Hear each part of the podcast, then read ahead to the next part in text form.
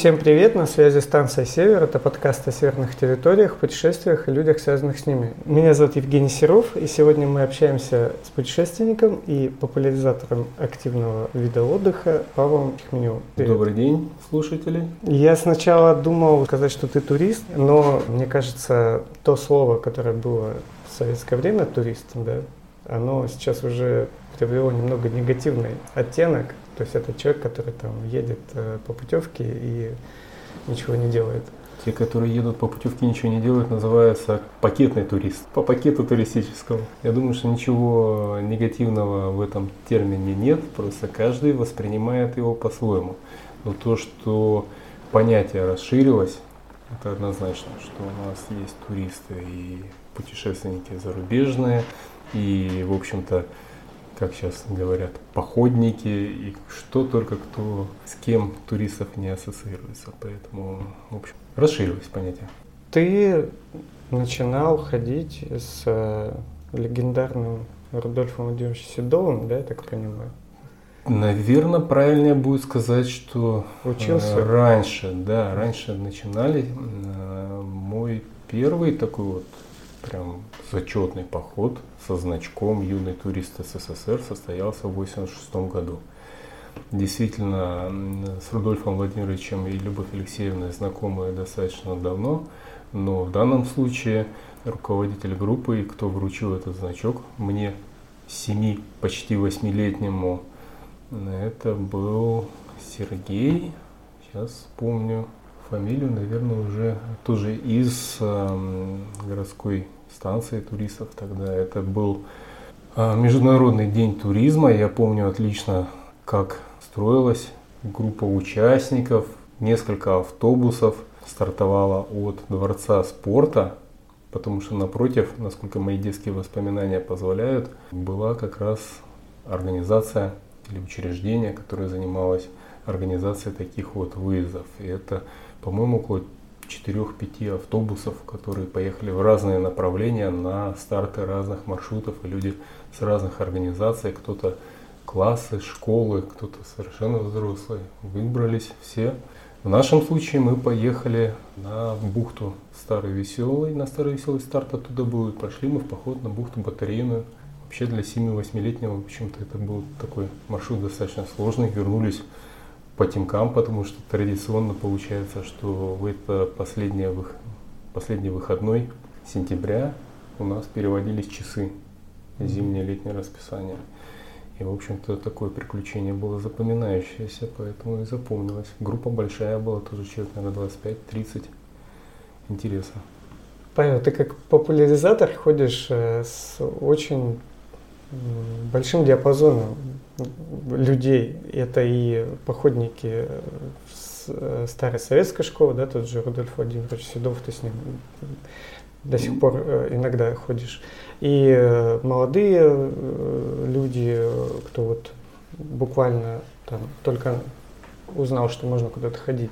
Есть ли вот разница в отношении людей к тому, как они относятся к самому походу? Мне кажется, таких крайних э, особенностей нет, потому что люди все равно идут э, прочь от города, от суеты, отдохнуть свежим воздухом, подышать э, новыми эмоциями, впечатлениями, познакомиться с новыми людьми, с новыми местами.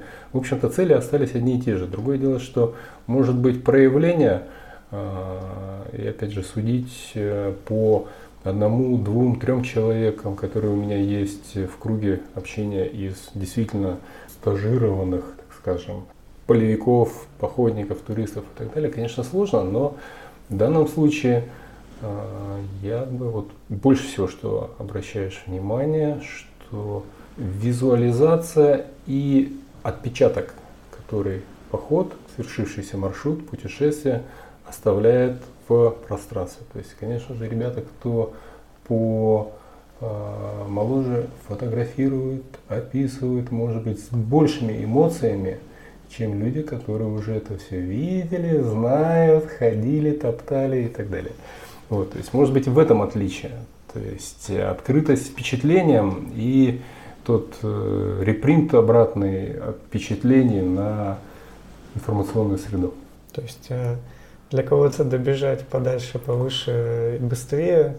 Опять ну, как... же, это возрасту не подвластно. То есть кто-то и в достаточно зрелом возрасте ставит себе задачи больше скоростные, а кто-то и э, достаточно молодом при возрасте занимается больше созерцанием окрестностей и наслаждается моментом без спешки, так скажем.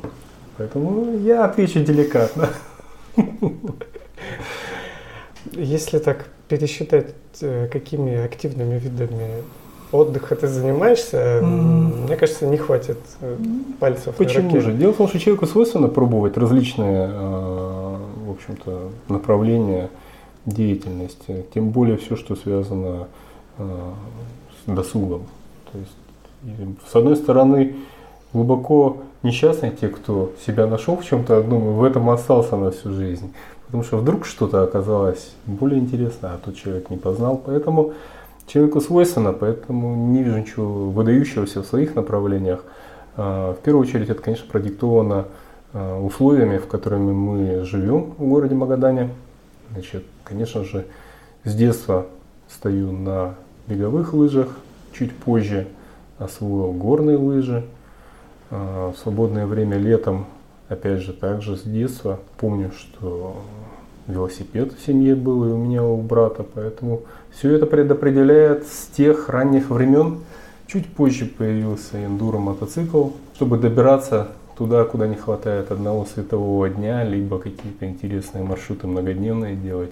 Несколько лет назад появился снегоход, который тоже помогает расширить диапазон доступных мест. В общем-то, пробовал опять же, с друзьями змеи-буксировщики, то, что сейчас называется кайт. Были у нас первые, одни из первых кайтов в городе.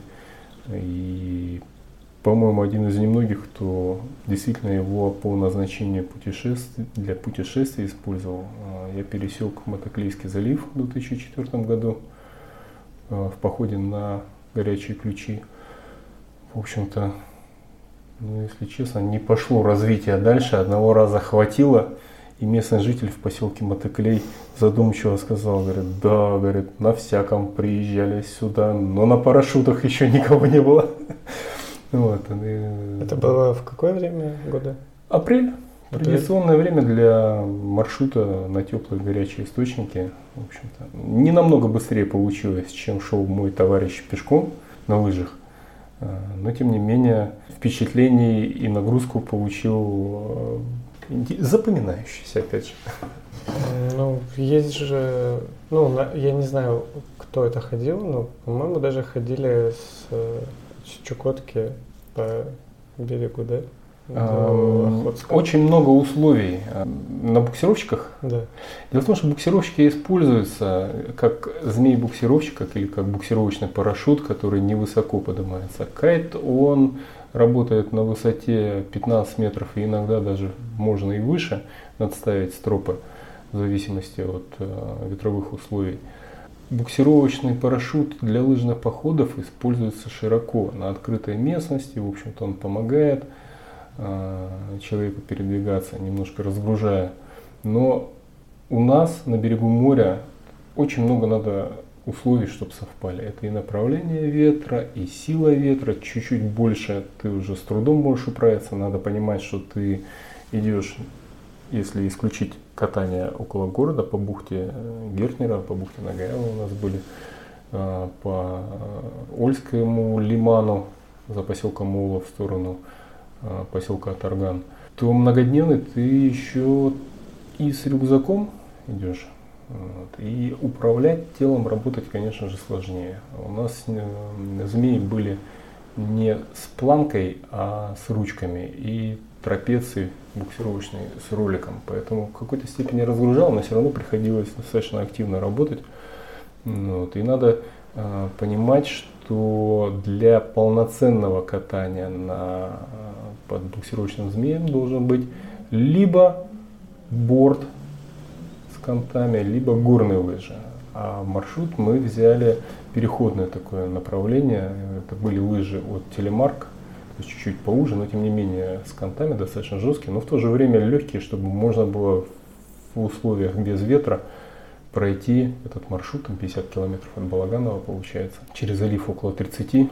Но учитывая, что двигаешься по ветру галсами, то суммарный маршрут составил намного больше, чем эти 30 по прямой, поэтому интересно, познавательно, опыт появился.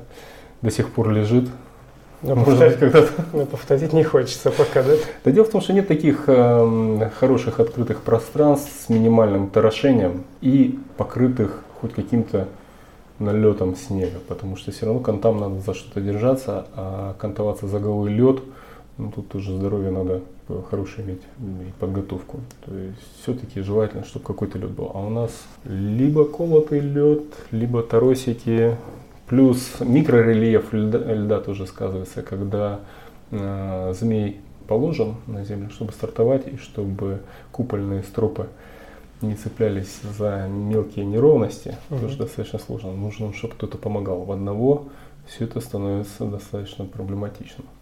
Но тем не менее, это опыт, который интересно вспомнить. По поводу длительных э, многодневных путешествий, у тебя же было несколько таких на велосипеде, да? И в основном, когда говорят о Павле Тихменеве, сразу думается о велосипеде. Ну, опять же, кто с какой стороны знает, есть. И в моей жизни, кстати, были периоды, когда где-то, наверное, с года 2000 по 2006 я ни разу не сел на велосипед. Поэтому у кого какое сложилось впечатление. Значит, эм, действительно, и в городе достаточно много маршрутов э, с друзьями проехали, разработали небольшую карту-схему маршрутов, пригородных велосипедных маршрутов. Также с друзьями ездили многодневные маршруты по области. Достаточно яркие были некоторые э, маршруты у нас э, по Игоринскому городскому округу и к друзьям-соседям в Республику Саха-Якутия ездили кольцевой маршрут через старую трассу Колыма, которая Хандыгинская трасса, так называемая старая, от Адыгалаха до Тамтора, заброшенный участок, с возвращением через новую трассу. Буквально двумя годами позже, после того, как ее открыли, по-моему, в седьмом, восьмом году, что-то такое, ну, в десятом году. Сколько ездили. дней это заняло? Достаточно быстро, на самом деле, маршрут около полутора тысяч, чуть больше недели. Если я правильно помню, то ли 1250, что такое. Ну, достаточно быстро по подготовленной трассе, то, что сейчас называется федеральная автодорога Колыма, новый ее участок двигаться получалось 150 км в день, а по заброшенному, но в то время еще она достаточно приличном состоянии была, 100 км в день на протяжении трех дней, в принципе, получалось держать. Ну и как вот по этому заброшенному, ну, старой трассе э, стоило она того? На самом деле очень интересная, своеобразная заброшка, то есть есть э, желающие и любители зайти в какой-нибудь поселок старый, а здесь именно продолжительный участок, сохранившаяся дорожная инфраструктура, местами очень хорошо сохранившаяся дорога с нормальными кюветами, откосами, э, планировкой. Единственное, что, конечно, мосты наши реки все смыли. То есть интересно посмотреть, вот действительно прикоснуться к истории. Ну и мое личное мнение по поводу интересно, неинтересно, я считаю, что это направление нужно всячески развивать в виде мотоциклетных эндуро пробегов а, с поддержкой. И наши а, соседи с республики Саха-Якутия из поселка Тамтор, в общем-то, отдают возможность приезжим туристам испытать себя на этом кольцевом маршруте. Я думаю, что это очень перспективное направление, потому что действительно природа берет свое и а, интересно наблюдать за тем, как инженерные сооружения, будь то дорога, либо это там же несколько еще поселков по пути есть, поселки связистов, Куранах, Сала, есть старые мосты, тоже интересно э, любителям индустриального так называемого туризма посмотреть, как строились сооружения. И, в общем-то, действительно интересный опыт. Вот. И, конечно же, достаточно короткий не сильно требующих больших временных затрат познакомиться с культурой соседней республики, что тоже очень интересно. Это поселок, э, четыре поселка Куйдусуна, Микон, аэропорт и Тамтор. Ближайший к Магаданской области, а это Улус, есть и музеи, и, в общем-то, познакомиться с бытом можно достаточно близко от города. И потом, выезжая через Поселок Учугей там есть еще один тоже местный, чисто вот для коренных малочисленных народов севера. И потом выходишь у поселка, бывшего поселка Кюбимя, выходишь на основную трассу и возвращаешься через Усть-Неру в Магадан. Я думаю, что вполне интересный маршрут может быть для любого автомобилиста, мотоциклиста. Ну, автомобилист это не проедешь на автомобиле. Не так давно наши ребята с Магадана ездили, по-моему, если я не ошибаюсь. Соревнования у нас были года четыре назад э, в Якутске и джиперы магаданские поехали на соревнования по основной трассе, а возвращались уже вот по заброшенной дороге э, в два, да, в два джипа, два товарища. Да ломали то, что... Нет, почему? Вполне. Дело в том, что все-таки, как я сказал, природа берет свое, и те места, которые разбиты до достаточно глубоких луж, рано или поздно они там линзы мерзлоты, где раз, разошлись, они все равно зарастают, какой-то дерн появляется рядом, то есть, в общем-то, проехать уже можно. А, плюс там машины подготовлены для джип-триала. В общем-то, они спокойно прошли на широких колесах. Еще по той трассе, насколько мне известно, проехали пару лет назад одним экипажем раллийная Нива из центральных районов страны. Тоже по фамилии сейчас не вспомню, ребята записаны на Фейсбуке, подписан я. Ну, автомобиль подготовлен, облегчен максимально, конечно же, экипаж раллийный. То есть проехали аккуратно в одну машину, поэтому все возможно, я думаю. Ну, а по поводу интересных маршрутов, вот в прошлом прошлом году это было. Да. А ты выступал тоже в качестве как одного из организаторов, да? Тенька Вояж. Да, у нас это, получается, это было с... прошлым летом. То есть это 2018 год. Совместное мероприятие, эта идея, в общем, давно была и вынашивалась у Сергея Александровича Гулова. И учитывая, что тоже достаточно давно знакомы, и в том числе на почве вела спорта сказать, наверное, это громко, но тем не менее велосипедизма. Сергей Александрович сам уже несколько раз проходил по Золотому кольцу, по маршруту. Это не первый его выезд был, но он давно мечтал пригласить как можно больше людей. Учитывая, что у меня выход на общественность молодую, которая катается сейчас, в общем-то, обратился, говорит, да, Павел, давай вот собирай ребят, поедем. Поедем обязательно. Вот. Были некоторые э, обсуждения, диспуты. Хотелось проехать действительно по Золотому кольцу тысячу километров по кругу, но э, в общем-то, потом уже Сергей Александрович сам признавал, что с каждым годом дорога все сложнее и сложнее становится, покрытие, несмотря на многие километры ремонта, в общем-то, не блещет качеством. И, конечно же, если бы маршрут был 1000 километров, а не, сейчас уже не вспомню, 600 километров, 550 от Сусумана до города Магадана по Тинькинской трассе, возможно, у нас так много участников бы и не нашлось, потому что это по времени нужно больше, техника должна быть более серьезно подготовлена, велосипеды, возможно, даже какие-то запчасти потребуются, потому что, в общем-то, Колымская трасса не щадит ни машины, ни двухколесные транспортные средства. Вот. Но это действительно опыт для области достаточно интересный. Спасибо нашим организаторам официальным со стороны Министерства культуры и туризма, поддерживающим также, принимающим, так скажем, городским округам. Тинкинский городской округ нас три дня сопровождал каждый вечер на стоянку на реке Кулу, в Устемчуге и в поселке Мадаун помогал нам обеспечить максимально комфортные условия, которые возможно в полевых условиях сделать, особенно в поселке Мадаун, потому что тут день прогон от Устемчуга до Мадауна был дождливый, и, конечно же, ребята все, пройдя 100 с лишним километров, конечно же, валились уже с ног, и под дождем.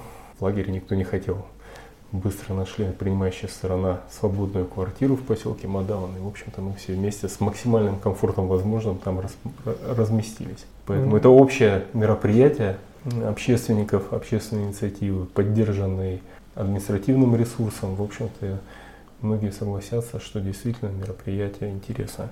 Я думаю, что имеет смысл в следующие года и повторить в той или иной вариации тому или иному маршруту. У нас э, как так повелось, да, что Магадан конец дороги, скажем так, да, по России. И у нас тут едут все, кому не лень, на мотоциклах, на велосипедах, пешком. Вот меня интересует именно по поводу велосипедных э, вот этих путешественников. Ты, наверное, много их э, видел. Как это вообще людям дается? То есть насколько подготовлены едут сюда люди? С точки зрения физической подготовки, на самом деле такого прям чего-то исключительного здесь не требуется. Здесь, э, как шутит народ, что говорит, надо говорить, не только физику качать, но и мораль нарабатывать. То есть, конечно же, в первую очередь это мотивированность достигнуть цели. Потому что последние, самые сложные километры, э, у меня был опыт проехать через всю страну на автомобиле за рулем. И, в общем-то, самые сложные километры последние. Не только из-за того, что они последние. Технически дорога самая сложная. То есть, если мы говорим о автодороге Лена до поселка Нижних Бестях, в общем-то, можно говорить, что дорога практически вся заасфальтирована. То есть осталось 200 километров не заасфальтированных или около того. То есть, в общем-то, условия хорошие. Вот как только поворачиваешь на Нижнем Бестяхе направо в сторону Магадан, конечно же, дорога на стороне Якутской сразу же становится хуже. Но что я видел, там тоже планируется работы по водопропуску, реконструкция водопропускных труб, мостов. И, в общем-то, более или менее какую-то твердую одежду пытаются сделать, потому что условия в Якутске такие, что скальника нет, и до самой Хандыги, в общем-то, дорога отсыпана очень каким-то мягким глинистым материалом, который, во-первых, дает большую пыль, то есть колесо утопает в пыли сухой, где-то сантиметров на 5-7. И, конечно же, как только первые капли дождя Э, выпадут, естественно, это все превращается в такую достаточно вредную грязь, по которой и машины буксуют, и колодки стираются, забившись грязью. И, конечно же, когда мы говорим о велосипедистах, которые двигаются с грузом на мускульной тяге, конечно же, им приходится там не сладко. Поэтому не сколько физика, сколько именно мотивированность финишировать. Потому что всегда есть соблазн подсесть на попутку, всегда есть соблазн прокинуться каким-то другим способом вперед, но тем не менее, те люди, которые достигли Магадана вот 100% на своих двоих, так скажем, конечно же, заслуживают уважения всяческого. Едут все, кому не лень, это познается в сравнении. То есть, если мы встанем где-нибудь э, на дороге в любом другом регионе, я уверен, что мы встретим путешествующих людей намного больше, вне зависимости от континента, вне зависимости от страны. Поэтому можно ожидать, что количество людей в Магаданской области будет только прибывать, если будут у нас улучшаться условия. То есть инфраструктура хоть какая-то будет создаваться, Думаю, что тут есть куда нам расти и стремиться. Но, э, конечно же, когда видим одиноко двигающегося велосипедиста где-нибудь по трассе летом, останавливаемся, приветствуем, как минимум сбавить ход всем рекомендуется, потому что человек действительно страдает от пыли и от и от камней из-под колес, которые зачастую водитель даже и не видит из зеркала заднего вида, а они летят. Поэтому есть у нас еще и связь с таким же коллективом общественников и энтузиастов в городе Якутск. Ребята, когда принимают в своей стороне, э, на своей стороне принимают путешественников, частенько ребята дают наши телефоны, либо перезванивают и говорят, что Павел, смотри, вот двигается такой-то, такой-то итальяшка, встречайте говорю, хорошо, через месяц, через пять недель встречаем. То есть действительно эти 2000 километров путешественникам в среднем требуется не меньше месяца, а чаще всего месяц, плюс-минус там неделя-две. Серьезно, серьезное испытание. Но тем не менее люди именно за этим и едут, испытать себя, получить орден ЖЖ. Ну, у тебя же есть опыт э, и катания и в Латинской Америке, э, и где-то еще, да? Но я имею в виду, что в таких условиях тоже, да, не по асфальтированной дороге, а где-то вот э, там, по грунтовке, куда-то подальше, пересеченная местность, вот э, если в сравнении это интереснее или там сложнее или что-то еще? Это однозначно сложнее, но интереснее. Поэтому действительно, когда в 2014 году с э, друзьями втроем мы двигались, начали мы в Чили и несколько раз пересекали Анды с Чили в Аргентину и закончили на самом кончике континентальной части Южной Америки, у Магелланова пролива. Действительно, мы старались избегать асфальтовых дорог. И учитывая, что мы не ставили цель 100% на велосипеде пройти маршрут, а, некоторые участки, где не очень интересные переходы, мы где-то по 500-600 километров два раза пробрасывались на общественном транспорте. Автобусы в Аргентине комфортабельные и лучше смотреть из окна э, кондиционированного автобуса на пампу аргентинскую, чем педали через нее э, неделю к ряду. И мы с большим интересом и с готовностью проскакивали неинтересные участки на автомобиле или на автобусе и в горы уходили уже действительно на грунтовую часть. Скорости другие, это безопаснее в первую очередь. Риски, что быстро двигающийся транспорт, камни опять же из-под колес, поменьше немножко. Плюс э, поближе к людям, это тоже все знают, что чем дальше ты от больших городов, чем ближе ты к обычным людям на местности, в стране, тем, в общем-то, интереснее общение зачастую. Люди более открытые, с большей готовностью идут на контакт с иностранцами, путешественниками любыми и так далее. То есть, в общем-то, это все, можно сказать, подтвердились все эти постулаты номадские. А мне вот еще интересно, как ты строишь маршруты по области?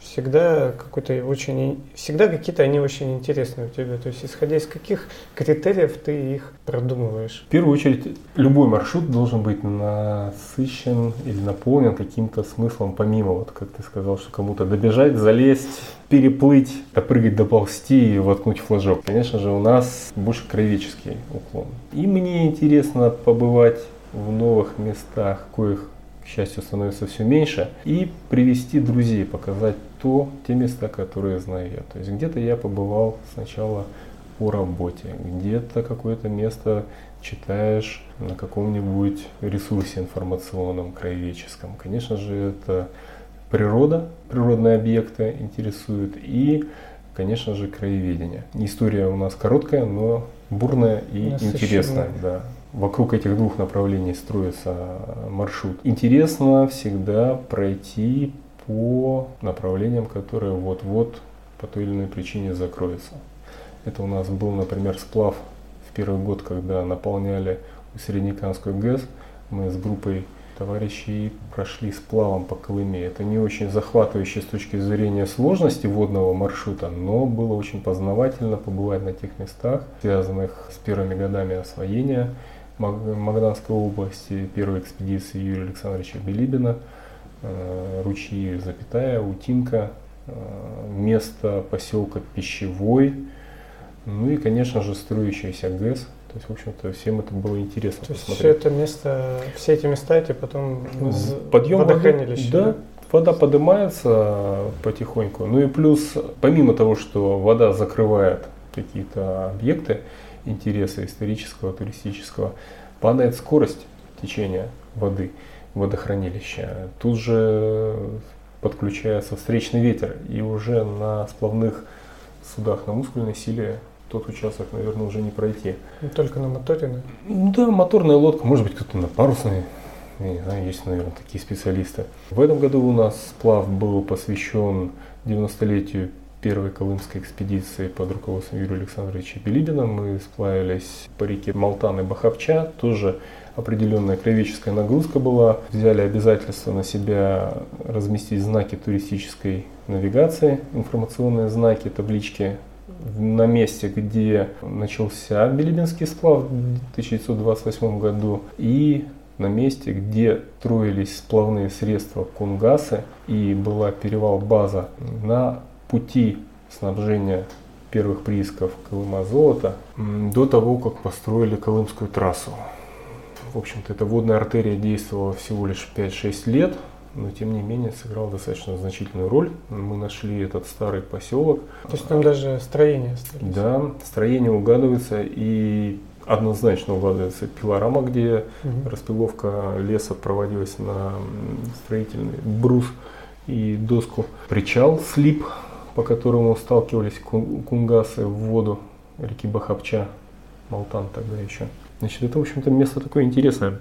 Ягоднинский велосипедный поход в 2008 году. Поехало много новеньких ребят у нас, кто опыта длительных путешествий велосипедных не имел, но тем не менее с честью все невзгоды у нас с погодой тогда повезло. Хорошая, отличная компания собралась, да, все общаются до сих пор, хоть кто-то и уехал уже из города.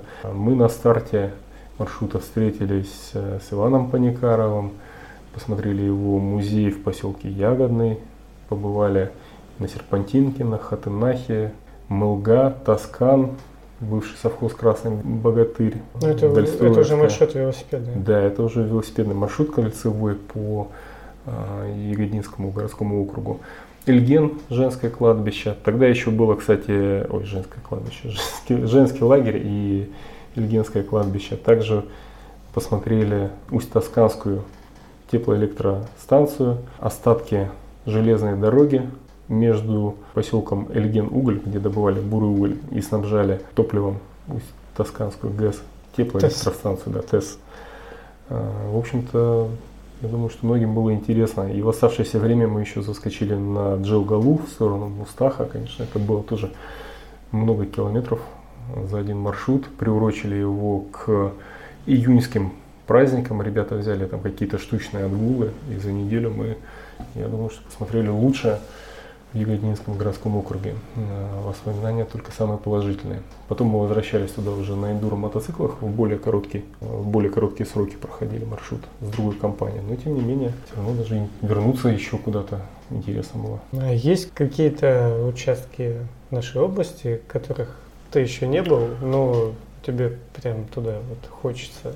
Таких мест эм, достаточно много осталось на самом деле. И планы на 2020 год есть. Раскрывать их не хотелось бы пока, потому что в какой-то степени человек становится рано или поздно суеверным или верующим.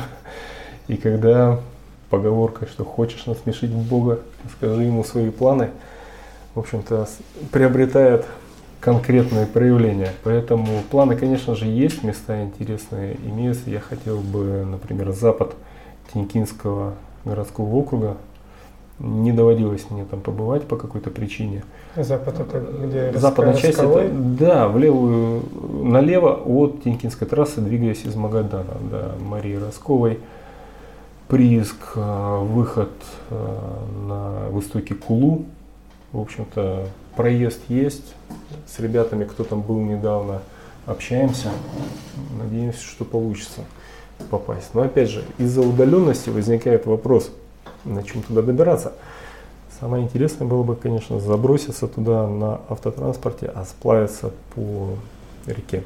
Я знаю, что в этом году путешествующий отец нашей знакомой, был там интересный маршрут тоже, с поселка Иня в Хабаровском крае а, человек пришел на Усть-Неру.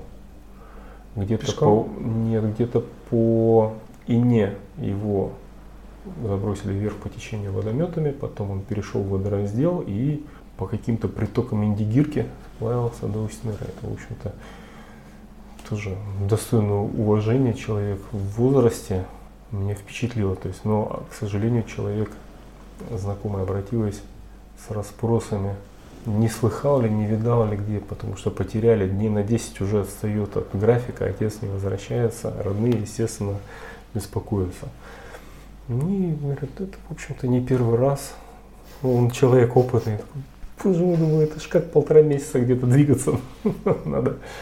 То есть, конечно, все упирается во время. Если свободное время будет, возможность выделить. Но чаще всего получается, что в последнее время какие-то короткие выезды, июньские праздники, либо какие-то выходные плюс один-два отгула, если что-то стоящее. Вот. Но, к сожалению, время главный ресурс и лимитирующий фактор в последнее время. Я так подумал, что, наверное, даже и Северо-Венский район такой тоже, да, как-то изучен. Я пять лет работал на предприятии в Северо-Венском городском округе, поэтому в какой-то степени место знаю и отчетливо знаю, понимаю его удаленность. Поэтому планировать что-то так далеко э, достаточно сложно. У нас замечательное место есть э, полуостров Тайганос. Э, там располагается... Ветреная, самоветренная станция, да? Там? Ну, самая ну, Как самоветренный мыс. Там Весь залив, в общем-то, не штилевой, но, по-моему, Пестрая Дресла, залив Пестрая Дресла, это немножко южнее, это Амсукчанский городской округ, дорога от Амсукчана на Галимы, с Галимова на Мерингу и с Меринги на Пеструю Дреслу, старая Дальстроевская дорога. А, вот то место, по-моему, самое ветреное считается по данным метеостанции. Ну и, конечно же, полуостров Тайгано сам по себе, учитывая, что он еще дальше в Пенжинский туда э, залив, конечно же, там ветра тоже дуют. Интересное место, хотелось бы вне зависимости от сезона попасть, но мы понимаем, как это далеко и сколько времени требуется. Поэтому наш удел пока что что-то, наверное, поближе. Но тем не менее, планы на 2020 год, конечно же, есть. И чаще всего человек строит планы в нескольких направлениях, а дальше уже как кривая выведет. Что получится, то получится. Вот в завершение нашего подкаста, есть ли у тебя какое-то послание нашим э, слушателям? Мне кажется, это не тот вопрос, которым надо завершить лимитированный по времени разговор. Потому что что и как, это тема достаточно длинная. И... Но хотелось бы в первую очередь пожелать не откладывать ничего на потом на когда-нибудь, что будет больше времени свободного, что вот сейчас вот работа, вот сейчас вот семья, вот завтра я еще схожу. К сожалению, очень часто получается, что человек какие-то свои мечты или устремления не может реализовать. Поэтому ничего не надо откладывать на потом. Стараться все-таки активно жить и познавать этот мир вне зависимости. Магаданская область, либо это путешествие в отпуске с выездом куда-то, Сейчас замечательно, что очень много информационных ресурсов, где такие же путешественники, интересующиеся энтузиасты, вне зависимости, там, туризм, либо моделизм, либо еще что-нибудь, филателия, могут обмениваться информацией, э, делиться впечатлениями и, в общем-то, практически все друг другу открыты и всегда посоветуют, что, где, когда и как лучше. Поэтому главное сделать первый шаг – поставить какой-то флажок на карте. Хочу здесь побывать, сюда прийти, приехать и приплыть. И, в общем-то, двигаться в этом направлении. Пожелание основное, что познавайте активно этот окружающий нас замечательный мир. Потому что действительно он не такой большой, как нам кажется. И чем больше мы ездим, тем он роднее, ближе. И, в общем-то, видишь, сколько человек заинтересованных единомышленников может встретиться на пути. Кто-то встретит друзей, кто-то встретит, может быть, более близкие отношения. Поэтому мир это прекрасен.